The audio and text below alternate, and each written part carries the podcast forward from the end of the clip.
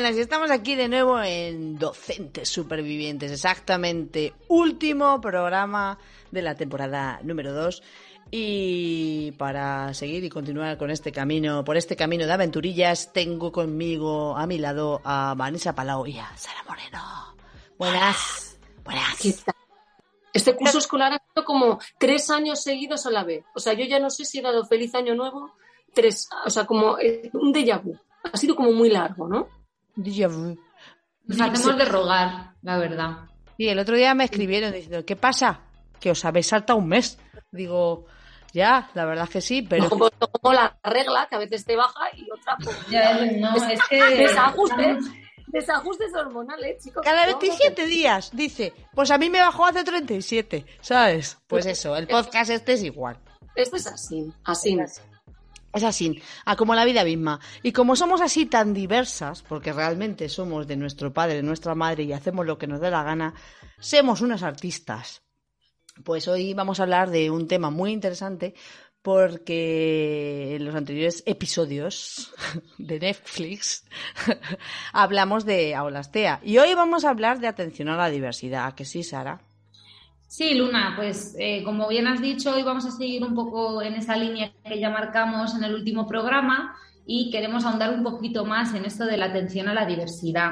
Eh, en el último podcast hablamos más concretamente del autismo y en este episodio pues vamos a hablar también de otros contextos diversos que podemos tener en, en nuestras aulas. Así que súper recomendados si nunca has trabajado, por ejemplo, ¿no?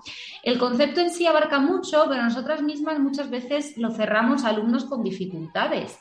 Y no siempre es así. Yo lo definiría como esa ardua tarea de ajustarte a lo que cada uno de tus alumnos necesitan en cada momento del proceso de, de aprender, ¿no?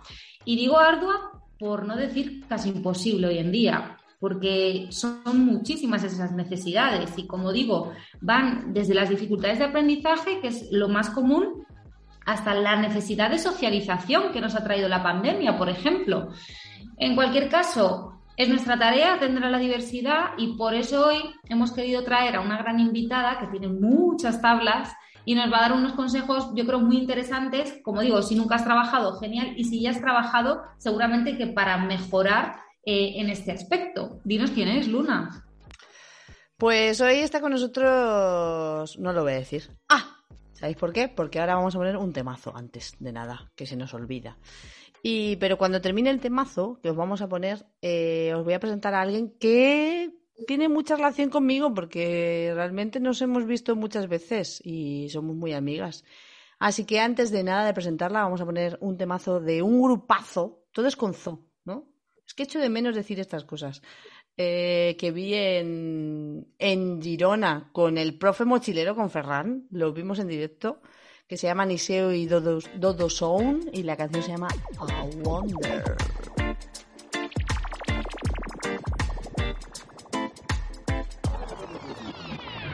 You must be a criminal. This fever I got must be clinical. Yeah, you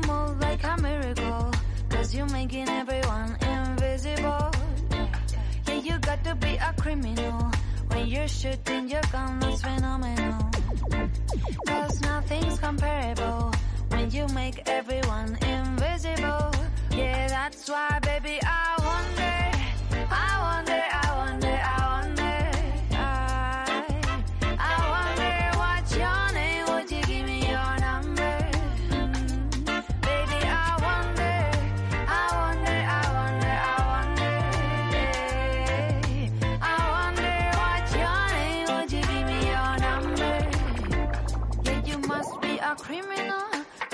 Fever I got must be clinical.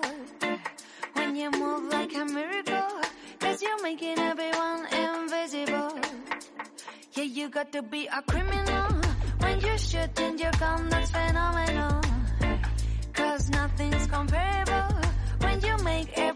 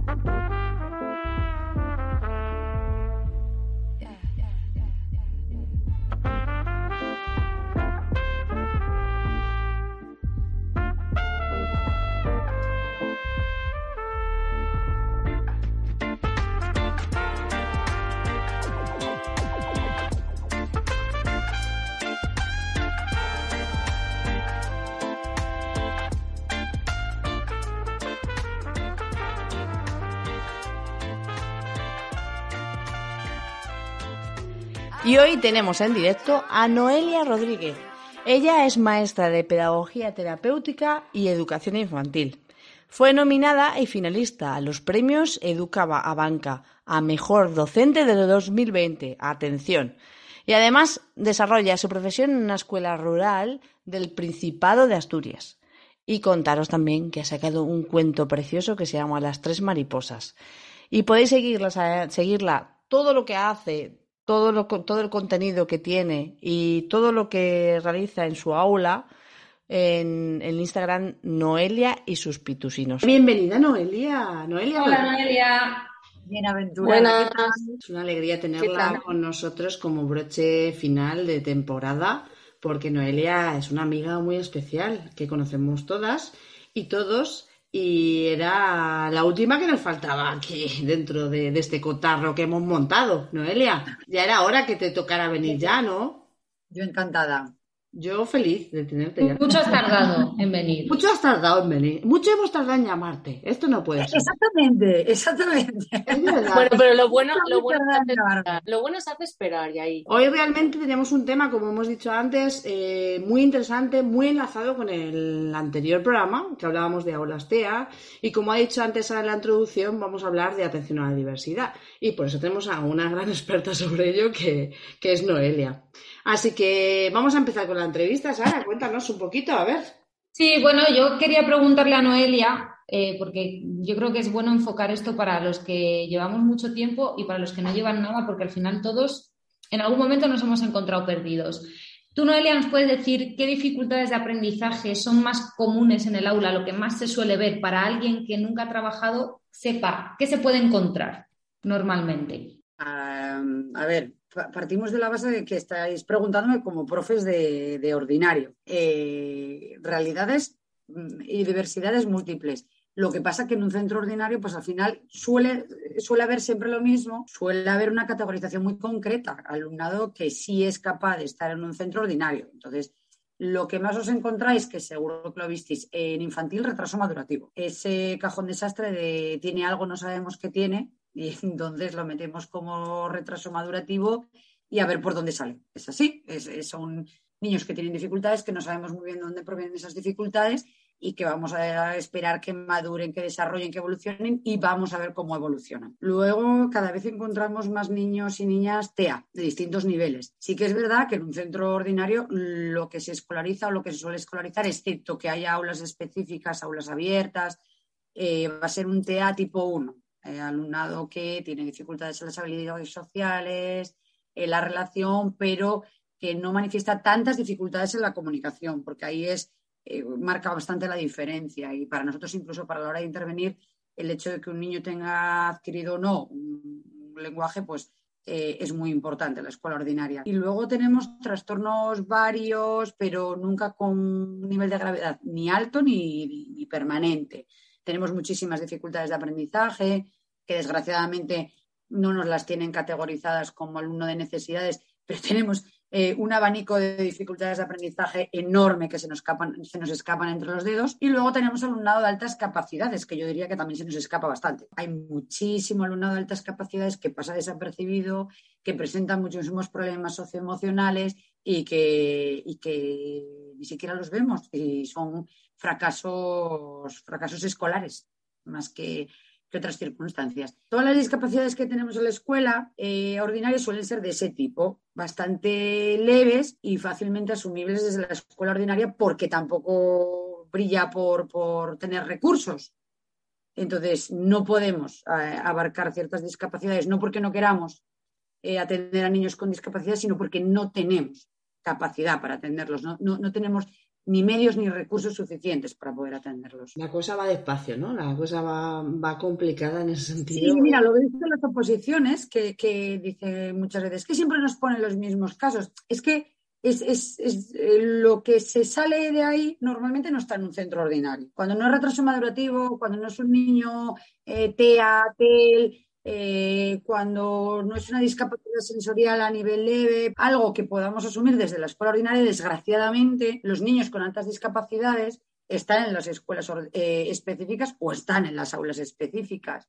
¿Y por qué? ¿Por, ¿Por, segregarlos? No, yo entiendo que porque a cada uno hay que darle la atención que necesita y a veces en la escuela ordinaria no tenemos medios para atender dependiendo qué circunstancias. Eh, me alegra que hayas dicho eso porque aquí cuando salió lo de la LOMLOE, que la LOMLOE lo que dice es dotar de más recursos a los centros ordinarios para atender al mayor número de alumnado posible, la gente puso el grito en el cielo porque iban a cerrar los colegios de educación especial y no nos habíamos dado cuenta nadie, nada más que ellos.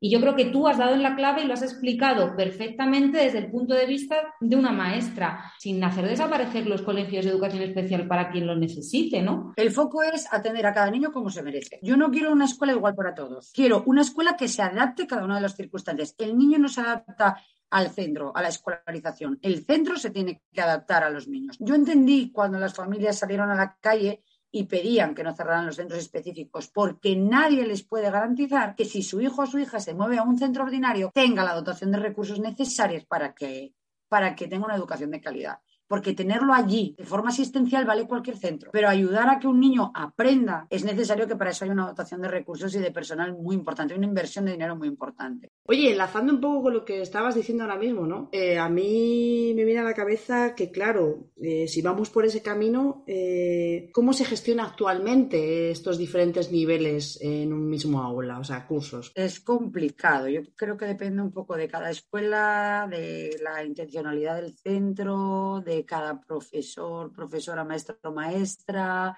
Hay de todo, Luna. Te mentiría si te dijera lo contrario y sois todas maestras de escuela. Eh, está quien no sabe cómo asumir la atención a la diversidad de un alumno y lo tiene aparcado, quien sigue con los libros y con la enseñanza academicista y un poco homogeneizada, está quien lleva ya años implementando lo que es una cultura de, porque no lo a veces hacemos muchas cosas y no tienen nombre, eh, una cultura de, de, docencia compartida desde hace muchísimo tiempo. Están los docentes que se rompen los cuernos 20 horas al día para tener la misma ficha en 20 formatos para que ya no el de necesidades, cada alumno se tenga sus propios objetivos, sus propios contenidos, su propia metodología. Se perdió el miedo a, a tener alumnado en el aula ordinaria de necesidades. Teníamos mucho miedo de nuestras propias competencias y cuando somos muy autoexigentes tenemos miedo de no poder llegar a conseguir el progreso. Eh, ves de todo en las aulas ves el rinconcín para, para el niño de necesidades, eh, ves a la maestra de PTL sentada en una sillita súper pequeña ahí en la esquina de, de la mesa de tu alumno y ves docencia compartida. Ahora mismo ves de todo. Todavía no hay, quisiera decirte, no sé qué piensas, Sara, Iván, quisiera decirte que hay un avance mayor, pero bueno, vamos encaminados a ello, pero no, todavía cuesta. Cuando trabajemos para todo el aula, teniendo en cuenta las necesidades de cada uno, entonces estamos en una aula inclusiva. Sin que haya, que lo comentaba, ¿no? Rincones, sin que haya un espacio aparte, sin que solo tenga que ser un especialista para un niño, o sin que me lo tenga que sacar al aula de al lado, hacer praxias, o si, ¿sabes? Cuando no haya sesgos y un aula sea eh, exactamente igual con la misma calidad y las mismas garantías, y no se perciba diferencias entre los maestros que están dentro, entonces sería la aula perfecta. Que tú y yo pudiéramos trabajar juntas, que tuviésemos una programación que fuese acorde, globalizar, vale, que es que nos cuesta tantísimo globalizar. ¿Por qué tú tienes que ser especialista de educación musical y yo la PT y no podemos trabajar en globalizado? Es que no me cabe en la cabeza. Mi yeah. cabeza siempre va globalizado, ¿sabes? Va siempre en globalizado, porque estoy obligada a coordinarme y porque toda la vida llevo obligada a coordinarme con las distintas áreas. Pero tú, ¿por qué tienes que estar o especialista, efectivamente, de música? Pero ¿Por qué tienes que trabajar sola? Ya. No podemos trabajar de forma globalizada. El Real Decreto, por ejemplo, nuevo, el de infantil eh, y el de primaria, que obliga a que un tanto por ciento de la carga horaria de primaria eh, vaya en proyectos, yo creo que a ellos les da igual que trabajes en proyectos, que trabajes en otra cosa. Yo creo que nos pretende obligar a trabajar de manera globalizada. Y es que, es que ahí está el quid de la cuestión, porque todo tiene que ser, ¿sabes?, tan, tan profesional y tan independiente. Cierro mi puerta, ahora estoy en mate, ahora estoy en lengua, ahora estoy en música, ahora llega la PT. Si todo fuera eh, mucho más simplificado, mucho más llano y cuando tuviéramos que hacer una programación con todo lo que lleva, nos sentáramos a escuchar al resto, para mí eso sería la aula perfecta. Tiene que ser una cultura. No vale que yo la PT crea en la diversidad y en otras formas de trabajar. El centro tiene que volcarse en otras formas de hacer las cosas.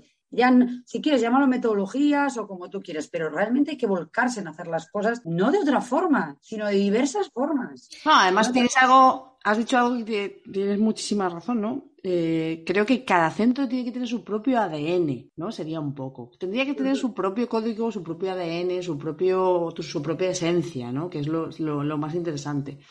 Pero eso es, eso es con tiempo y, y trabajando hacia otro camino, como tú dices. O sea, realmente, si, si lo que comentas, que, que parece que sí, porque no eres la única que lo comenta, que se ve, se va viendo un cambio en el que el, el aprendizaje globalizado es lo que va a pesar en un futuro, oye, yo me alegraría muchísimo. La cuestión es cómo se gestiona todo eso, ¿no?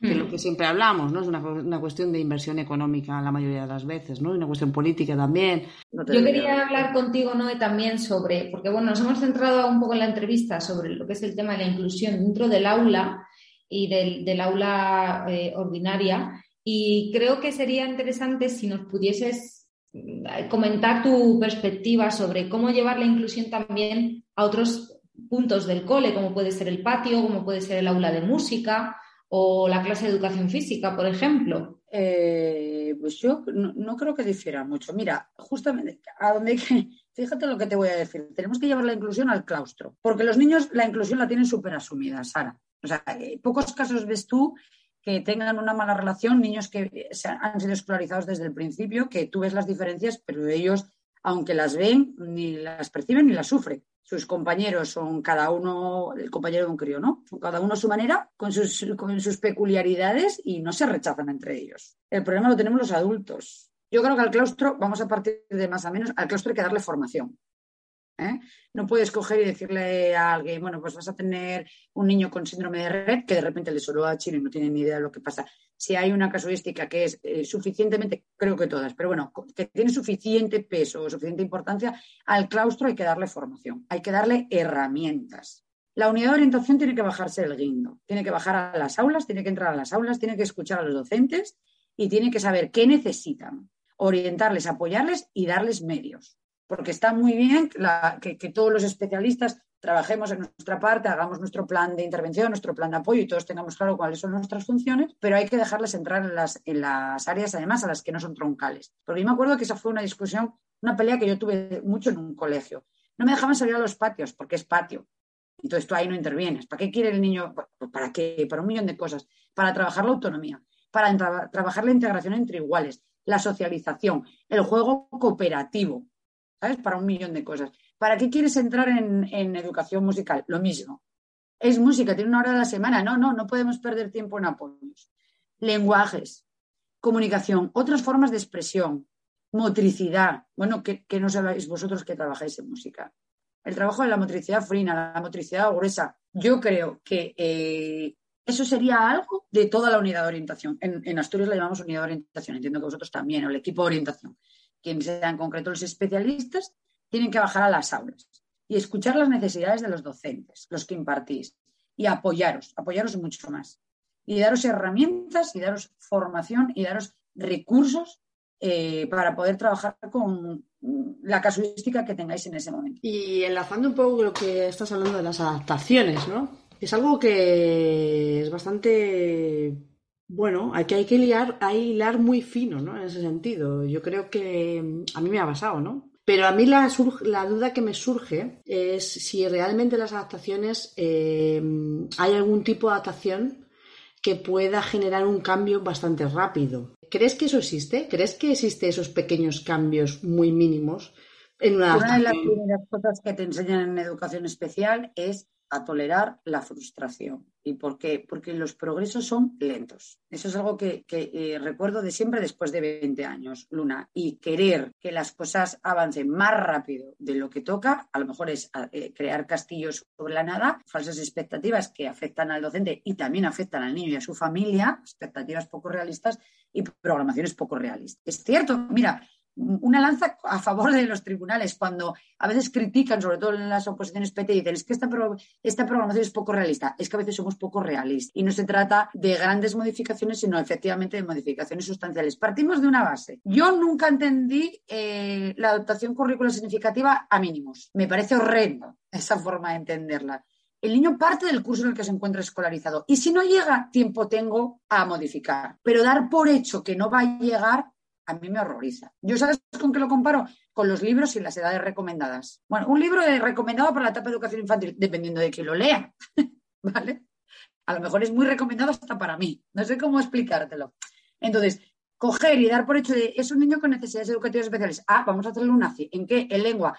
¿En qué curso está? En tercero. Venga, a nivel de primero. Lo hago a la contra. Yo siempre empiezo por el curso en el que estoy y voy intentando que consiga lo del curso en el que estoy. Y cuando hace tope, dicho así, ¿no? Cuando hace tope y no puede, y entonces yo a lo mejor a medida que voy viendo, trabajando con el niño, voy viendo cómo evoluciona, cómo responde, dónde está fallando, dónde no está, no tiene unos, unos contenidos previos sólidos, entonces voy bajando. Vuelvo a repetir, construimos de la nada.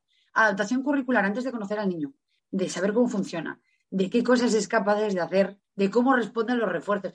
Construimos a principios de curso sin tener siquiera contacto con ellos. Y tendría que ser a la contra. Yo creo que la, el- la adaptación curricular tendría que ser un, un- un- documento dinámico que se va construyendo a medida que va evolucionando el proceso educativo.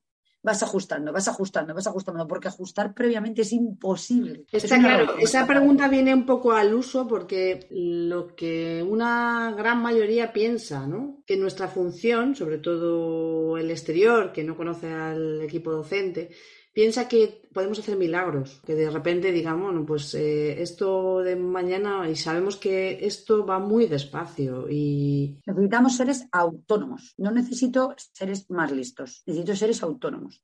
Y entonces, a veces, incluso a las familias les cuesta entender que no necesito que se aprendan las tablas de multiplicar. Necesito que maneje la calculadora, porque el día de mañana va a ir a comprar y no le va a valer la tabla de multiplicar y le estás generando un sufrimiento.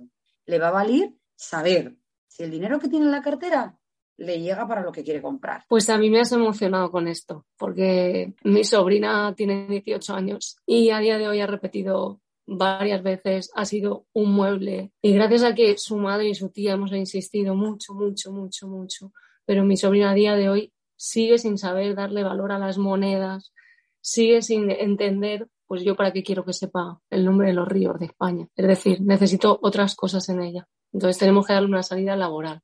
Pues esto es lo mismo. A veces nos ceñimos a un currículum que no llega. O sea, mi sobrina llega, o sea, lleva muchos años sin llegar al currículum. Entonces, yo quería terminar preguntándote, ¿qué le aconsejarías a alguien que empezara de nuevo? Mira, te, te lo dice Luna, lo que, yo, lo que yo busco, nada más. Yo siempre les digo lo mismo y estoy dando clases en la universidad. mm, Tenemos que tener niños felices, dejar de joderles la vida. Niños felices. Si tú vas a trabajar y todos los días de tu vida trabajas, nosotras, profesoras, con un claustro que te amarga la existencia, trabajas en un lugar en el que no eres feliz, vas todos los días amargado, tú eres capaz de imaginarte, ¿no? Que eso no lo quieres para ti. Pues para los niños tampoco. Necesitamos seres felices. Yo les digo siempre, sois nuevas generaciones, tenéis la, facil- la, la- en vuestras manos las vidas de los niños, hacerles la vida feliz. Un niño que es feliz, ¿vale? Aprende siempre, siempre. Ya está, es lo que tienen que hacer. de verdad, qué broche de oro de entrevista, de verdad. Mira, Las noelias en, en la vida. Y yo, mira, sobre todo, ¿sabes lo que pienso? Que hay muchas personas que pensamos así y que estamos en esa sintonía y que van a conectar muchísimo con lo que estás diciendo, como estoy- yo creo que estamos conectando ahora mismo las tres contigo. Pero tenemos que atrevernos a dar el cambio y a poner todo sobre la mesa y a dar un puño si hace falta y decir, perdona, pero esto tiene que cambiar. Lo harás mejor o peor, como puedas, como padres. Aquí nadie tiene la varita, ¿sabes? No, haces las cosas como buenamente puedes. Pero lo que no nos podemos permitir es hacer sufrir a los niños. Y a veces nos empeñamos, ¿eh? Es como- esto como si fuera una tubería atascada. Y meter, y meter, y meter, y meter, sin escucharlos, sin mirar hacia ellos, sin ver cómo lo están pasando. Yo me niego, vamos. Tomar por culo todo el chiquito. Y Yo también contigo. No, no, yo- ya aprendo. Pues muchas gracias, Noelia, porque yo creo que hoy de aquí nos vamos las tres felices y, y creo que mucha gente cuando lo escuche se va a sentir así. Muchas gracias, Noelia, amiga. Te queremos un montón. Quiérote, Pues, en Asturias Y- quiero te- quiérote mucho, ya lo sabes. Y es verdad, eh, que seamos felices todos. Y los niños, por supuesto. Gracias, Noelia. Un Un beso besazo. fuerte, te mandamos a Asturias. Chao a todas, muchas Adiós. gracias. Chao. Adiós. El basurero, señores. El basurero recogemos mierdas y anécdotas educativas. Desahóguense. Pues sí, estamos ya en el basurero. En el último episodio del podcast de esta temporada tenemos uno especial, ¿no, Sara? Sí, tenemos un basurero que nos han mandado y bueno, vamos a escucharlo. Estaba dando español en, en Year Six, lo que equivaldría a sexto de primaria, y estaba dando la comida. Empecé a, a dibujar las diferentes frutas, verduras, los niños pues me lo decían en español. Llegué al jamón y bueno, mi intención era dibujar una pata de jamón. Y, y a esto que me resultó complicado, pero a esto que escucho por detrás que me llaman Miss, ¿qué estás dibujando? Y me quedé así, ni miré para atrás. Me retiré de la pizarra, miré mi dibujo y corriendo lo borré. ¿Qué pasó? La, que Miss, que no se dieron cuenta los demás, y miré al chiquillo y le dije, ha sido una confusión. Eh, no, esto se queda olvidado, ¿no? Y el niño me miró y me dijo, vale. Y ahí se quedó. Y la verdad que parecía de todo, de todo, de todo, menos una pata de jamón. Ay, madre mía, qué más rato. Ay, qué bueno. Las, las eh, habilidades de pintoras también. Sí, Y esta mujer que la pobre dibujó eh, una pata de jamón que parecería un- una polla, ¿no? Vamos a decirlo así. Como una olla. Un pene, Es- nunca mejor dicho. Así fue. Me estoy imaginando a la directora. Miss, miss, miss. Miss, mi- Miss Don't Go. Para ser justos, estaban dando la comida. Hombre, claro, cada uno se come las cosas como puede. No, es lo que hay. Pero bueno, sí que es verdad. De- eh, al, al hilo de esto, yo eh, a, la, a la profe de arts, que en mi el cole hay varias, eh, si- yo si en algún momento soy profe de arts, me encantaría tener un, o sea, es decir, dedicarle pues una unidad didáctica, varias sesiones, a dibujar un 6 y un 4 hago la cara de tu retrato. O sea, eso puede ser espectacular. O sea, eh, contar primero la historia, porque todo esto me lo tengo que inventar. Pero chico, que nadie se arriesga. Y se piensa que se lo digo de broma. Digo, pues ahí van a salir caretos alucinantes. O sea, Hombre, sobre toda la vida. que se- la moda toda la vida contemporánea, toda la vida. A mí, me, lo- a mí me lo enseñó mi abuela y le salían los retratos. Vete, tú vete ahí a la exposición esa de Arco de Madrid. Bueno, fíjate. ¿Habéis ido ve. a alguna? Mira, No. os tengo que... re- No, porque es que encima vale 50 euros. Ver las pedazos de mierda mía, que llevan. 50 euros. Encima no pagan a la gente que toca, porque yo estuve en una haciendo una presentación y no me pagaron. Bueno, ¿queréis que os lea el otro basurero barra melón que hay? Porque ya total... Venga, va, venga, va. Venga, va, atrévete. Vamos a sacar ya toda la artillería, ¿no? Buenos días, chicuelas, ¿cómo estáis? Os mando temita para la nueva temporada Digitalización en los centros. Nuevos cargos con Digedu. Importancia en alumnos y profes. ¿Cuál es vuestra opinión? Mucho ánimo a las tres, ya queda menos. Esta persona es muy educada y eso me gusta. Pero opinión respecto a quién se le da la responsabilidad de ser TIC. A ver, es que aquí en Madrid, debe ser que esta compañera es de Madrid, eh, van a sacar un cargo nuevo que se llama eh, Comdigedu, que es eh, competencia digital docente educativa o algo así. Entonces es como una persona que va a promover el uso de tecnologías con nuevas, o sea, de metodologías con nuevas tecnologías. Y entonces están como, aquí en Madrid, no sé, allí en, en Alicante o allí en Alemania, Luna, pero están como muy encima para que empecemos a utilizar nuevas tecnologías en el aula. ¿Qué opináis? ¿Sí, no, a favor, en contra? Es una manera de encasquetarte más trabajo, tal cual. Eh, yo a las nuevas tecnologías, por supuesto, pero eh, escúchame, que, que lo doten, que doten a los centros de buenos recursos, no que cada dos por tres se nos estén estropeando, que si las fotocopiadoras, que si la impresora, que si el no sé cuánto, que si, vamos, mi pantalla digital eh, durante este último trimestre, la pantalla del ordenador no me funcionaba y era la pantalla digital, o sea, tal cual, o sea, mmm, pura fantasía.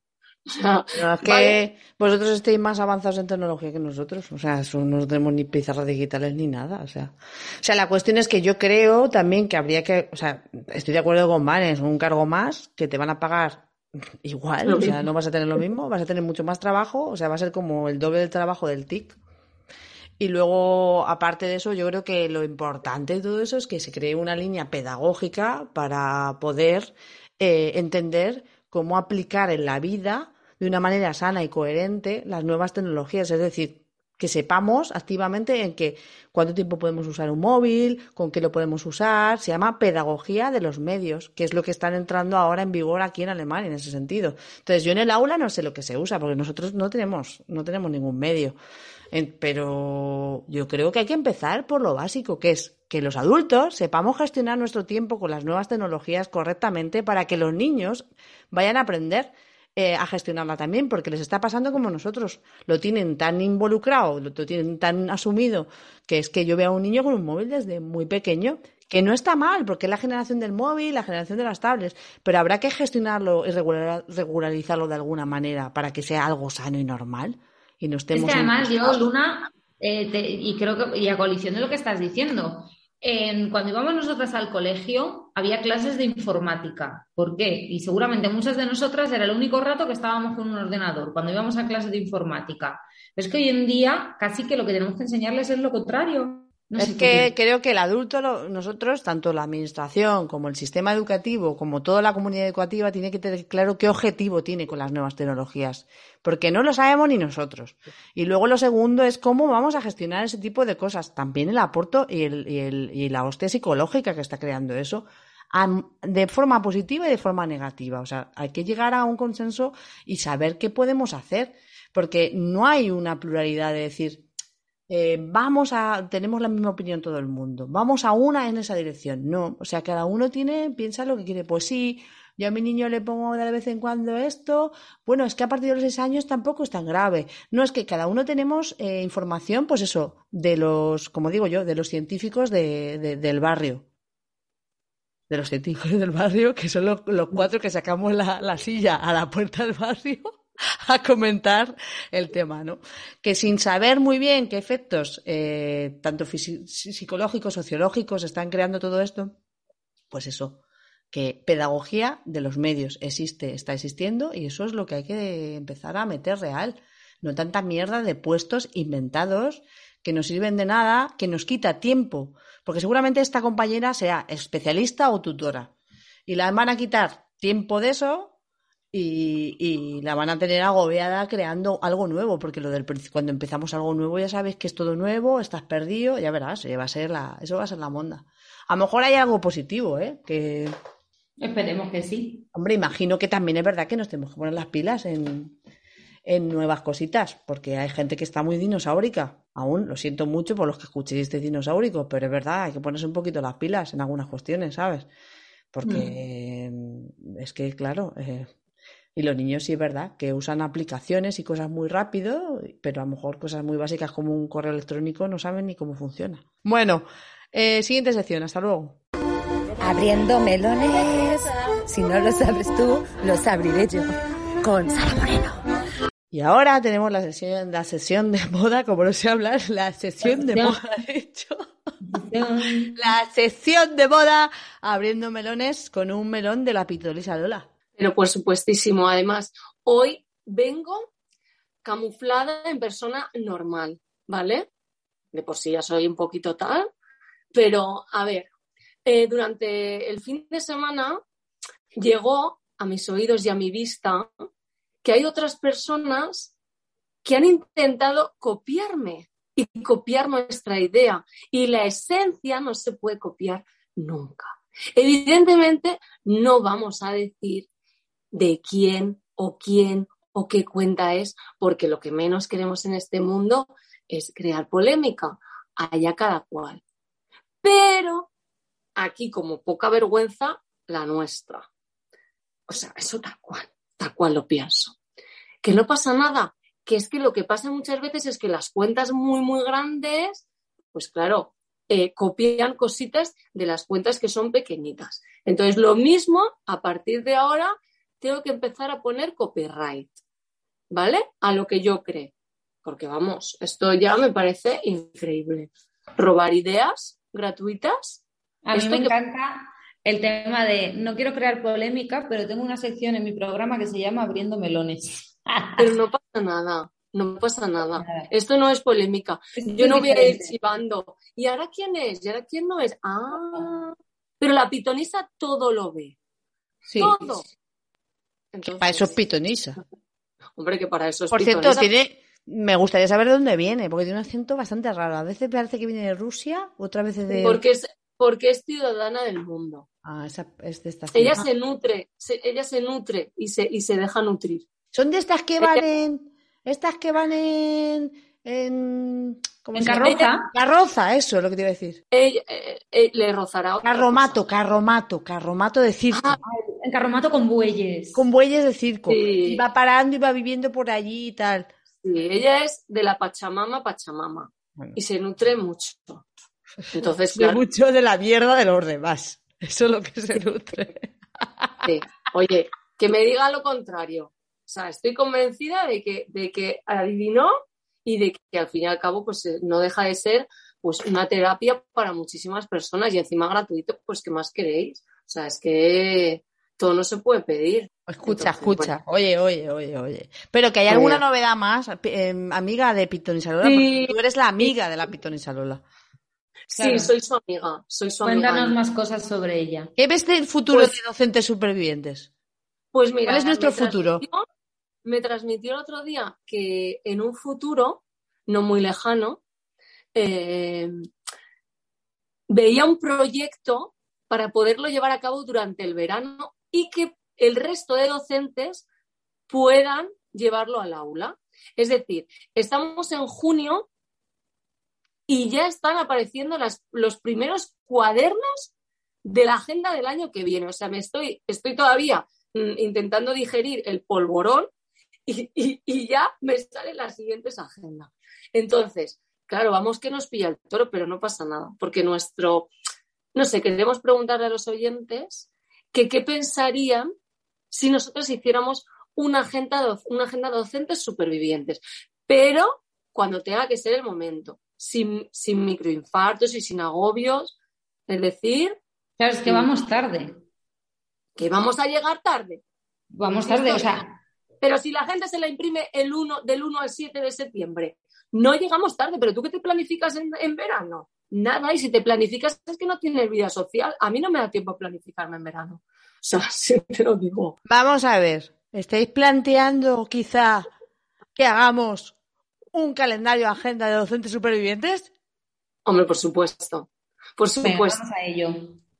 No Hombre, Que, que conociéndonos lo mismo sale en diciembre. Oye, de diciembre a junio. Sale, sale como el portagrama, va a salir Pero igual. porque, pero bueno, no pondremos el Sale año. como nuestro merchandising que está colgado, pero ni lo hemos publicitado, que es lo mejor de todo. No. Ay, O sea, la gente puede pillarse una taza guapa. Que si las queréis también, Isus, querermus. Que si las queréis que las pidáis y os damos el link. Claro. A ver, eh, no Simplemente estamos los- siendo las mejores Somos un presentadoras, desastre, chica, pero es que es lo que pero hay. es lo que hay. A mí me gusta. Hombre, pero vamos a ver. Pero hacemos las cosas con mucho cariño y con Y mucho este es un programa hincho desde el primer día. Y ahora no Sí, vamos a pero hacer mira, pero, pero al- a, la, a la cincho les han salido gente que les copia. Bueno, pues claro, pero es que no hace falta ser eh, una profesional y tener, eh, pues yo qué sé, no, no, con tener ilusión y ganas, mira todas las cosas que se pueden hacer. Hombre, muchísimas. ¿Hincho? Muchísimas. Hincho, pero con clase. Bueno, Hombre, chicas, Hombre, que vamos a despedirnos ya del último Sí. programa. Nos vemos ya el curso que viene, que ya hemos tenido bastante. Y Mm. desearos a todos un feliz verano, a vosotras también, chicas, aunque nos veremos seguro. Y que nos sigáis escuchando, que nos sigáis por las redes, que también intentaremos mandaros fotos del verano. También haremos algo. Vale. No le vamos ¡Ay, a tendederos, tendederos! Tenemos que mandarles Tendederos. tendederos. Sí. Tenéis que enseñar tendederos, novedades que tenéis, dónde os vais de vacaciones, esas cositas. Y también, pues eso, ideas y cosas que queréis ver en los próximos, la próxima temporada. Número 3, por los próximos tendederos. los Pero próximos llevamos dos temporadas. Hola, Eh, hola, Sí, hola. ¿qué te Bueno, hola que no estás sola. Bueno, pues eso, no estamos Adiós. solos, estamos todos, estamos solos. Docentes supervivientes, que espero que sobreviváis de verdad a este curso y os mandamos un beso muy fuerte. Buen verano a todos. Bien de tenderetes y bien de bragas y calzones. Eso. Muy bien. Sí. Bueno, y si no hay, es que la gente va free por ahí, mejor. Y a descansar y merecido el verano, chicos. Os vamos a poner un temazo que se llama Duda Morena de Churupaca. Vamos, pacas, vamos a bailar. Adiós. Adiós. Buen verano, nos vemos en septiembre. de mi corteza, duda morena, que me tiñó la piel. Sí que sabes aparecerte de día o despeinarme dormida y echarte a correr. Mira cantor, mira corazón, dime pedazo de canción a medias. ¿De dónde llegas?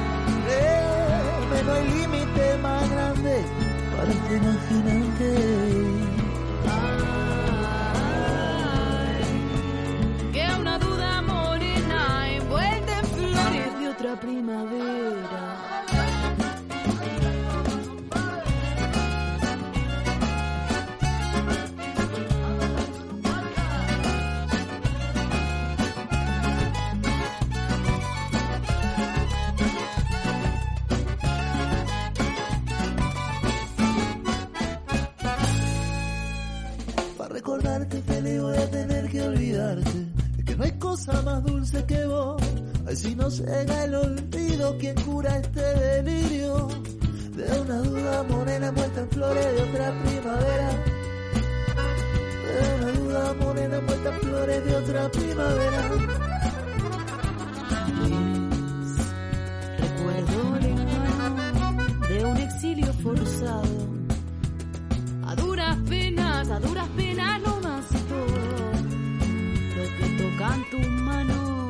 queda petrificado.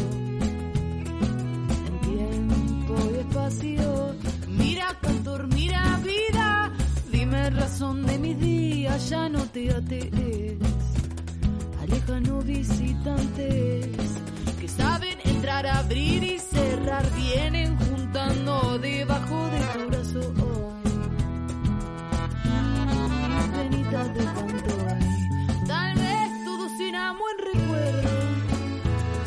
llega el olvido primero hoy.